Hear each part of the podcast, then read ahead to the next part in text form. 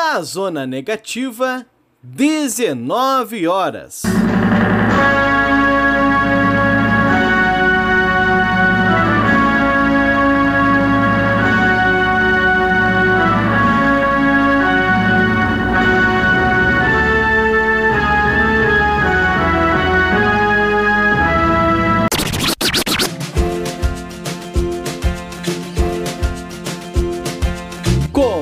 Agora a Voz das HQs. Seja bem-vindo, ministro Alessandro.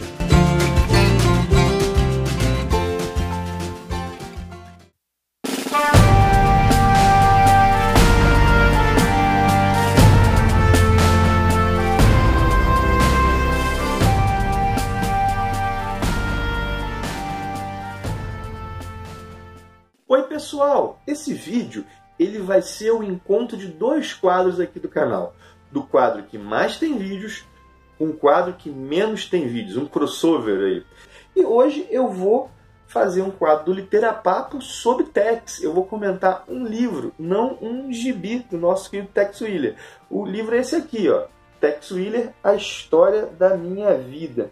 E esse é um livro que ele foi pensado para comemorar os 60 anos do Tex, mas acabou saindo um pouco depois. E foi uma boa leitura para esse ano. O autor do livro é o Mauro Bozelli, que é escritor e atual editor do Tex na Itália. E o livro também tem algumas, algumas poucas né, ilustrações do Tivitelli, que é um desenhista que eu lia, vi há pouco tempo a arte, naquele especial da Mitos, o Sinal de Yama, e achei uma arte deslumbrante. O seguinte, o que nós temos no livro? Nós temos o Tex contando a sua vida para um jornalista que quer fazer uma matéria sobre ele. E aí ele perpassa toda a sua história. Né? O narrador é o Tex, que isso aqui funciona então como uma espécie de autobiografia. E eu penso que são três relações possíveis com esse livro. A primeira é daqueles que não são conhecedores do Tex e teriam nesse livro o primeiro contato. A segunda é dos que conhecem pouco Tex. E a terceira são dos leitores há mais tempo, né, dos profundos conhecedores do Ranger. Vamos lá. Para os que nunca leram o Tex, nunca tiveram contato com o personagem, eu não acho que Tex Willer, a história da minha vida, seja o melhor ponto de partida. É melhor começar lendo os quadrinhos. E, e o acesso aos quadrinhos é bem tranquilo, né? Embora uma ou outra história tenha continuação, duas ou três partes, praticamente qualquer número que você pegar na banca é compreensível. Mas por quê? Né? Quer dizer que isso aqui não, não dá para entender? Quem nunca leu o texto? Não, dá para entender de boa. A, a trama vai ser perfeitamente bem compreendida. Mas eu não acho que vai ser possível para quem nunca leu o texto estabelecer uma relação de empatia, vamos colocar assim, o personagem, né?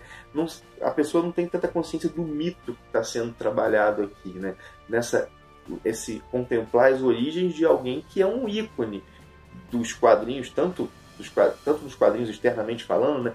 Vende pra caramba, quanto um ícone para os outros personagens da história que da história que convivem com ele. Ele é um é um marco assim, né? E eu acredito que quem leu não leu o quadrinho não vai não vai ter isso e não vai ao ler esse livro sem isso em mente, ter a experiência que quem conhece minimamente o Tex tem.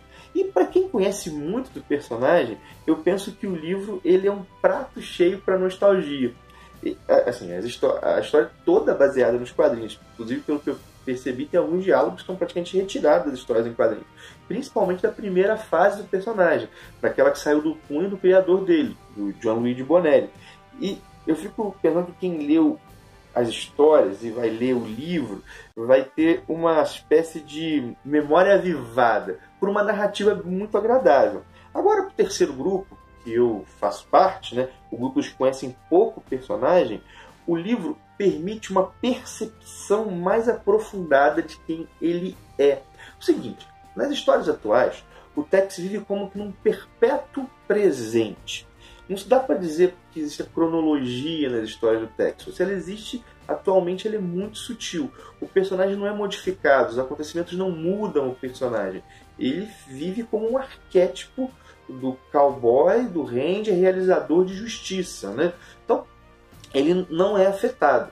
Num, o Tex, por exemplo, não vai ter um segundo filho, um casamento, outro casamento. Isso não, não acontece. No entanto, há uma cronologia anterior a esse momento, os acontecimentos levaram o Tex a ser quem ele é. Por exemplo, a sua fase como fora da lei, que é a fase inicial, a luta pela independência do México, o casamento com a Lilith, o nascimento do filho, a morte da esposa. Tudo isso constitui o personagem. E são histórias que, pelo menos, eu não li, eu estou chegando agora. E o legal é que tudo isso é contado aqui. E vemos também a forma como ele conheceu os pardos, Jack Tigre, como ele conheceu Kit Carson. E um ponto muito legal no livro é que nós não temos apenas os acontecimentos, mas ele é narrado pelo Tex, né? é o Tex contando. Então nós temos acesso aos sentimentos do Tex em relação aos acontecimentos. Nós conhecemos, por assim dizer, um pouquinho do interior do Ranger, suas percepções sobre os pardos, sobre os aliados, sobre os rivais. Isso é bacana. E o seguinte, o livro tem uma prosa simples, direta, é rápido de ler, assim, dei uma sentada e li 100 páginas, assim, é bem direto. E foi uma das leituras, posso dizer assim, nessa minha descoberta do Tex, mais importante. Situou bem o personagem para mim, mas eu acho que foi legal eu ter esperado, né? um pouco para ler. Eu ainda não fiz um ano como leitor de Tex, mas eu li aí umas, sei lá, umas 30, 40 edições, li todas que lançaram a Tex Gold agora, acho que mais 30 edições de Tex. Isso foi legal ter lido isso antes de ter me aventurado aqui. Uma coisa que vale a pena comentar é que o autor é o Bozelli, né? E é, isso para mim é uma coisa que é tá, sintoma, sintomática não é a palavra, mas é algo que vale a pena ser destacado. Por quê? Os escritores do Tex que eu tive contato, faltam muitos ainda, o Bozelli parece aquele que tem um certo apelo cronológico, é o que, embora eu tenha falado que não há uma cronologia, o quem chega mais perto disso é o Bozelli. Ele frequentemente utiliza personagens que são do passado de outras fases do personagem. Inclusive a mensal que saiu esse mês conclui a história do retorno de uma personagem chamada Lupe, que foi um dos primeiros casos aí do Tex, uma, pessoa, uma espécie de primeira namorada, pelo menos que apareceu na, na história. Né? Ele tem, tem isso. Né? Além disso, ele faz histórias que continuam em outras histórias. Por exemplo, o passado de Kit Carson se desdobra, desdobra em outras histórias. E hoje ele tem tentado fazer histórias ambientadas no passado do personagem, que quando o Tex ainda não estava totalmente formado, para poder ter essa ideia de continuidade, de evolução do personagem.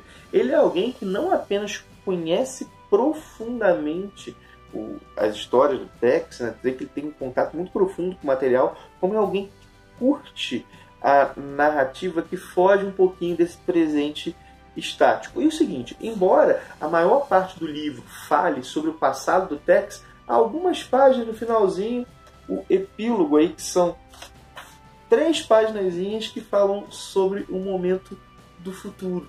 É a história é ambientada não no atual momento das histórias do Tex, mas no futuro, inclusive aqui nós descobrimos o destino de alguns personagens, de alguns partes. Eu curti a leitura e foi, foi prazerosa, mas mais ainda, né, foi muito útil para minha aproximação do nosso bom e velho Águia da Noite.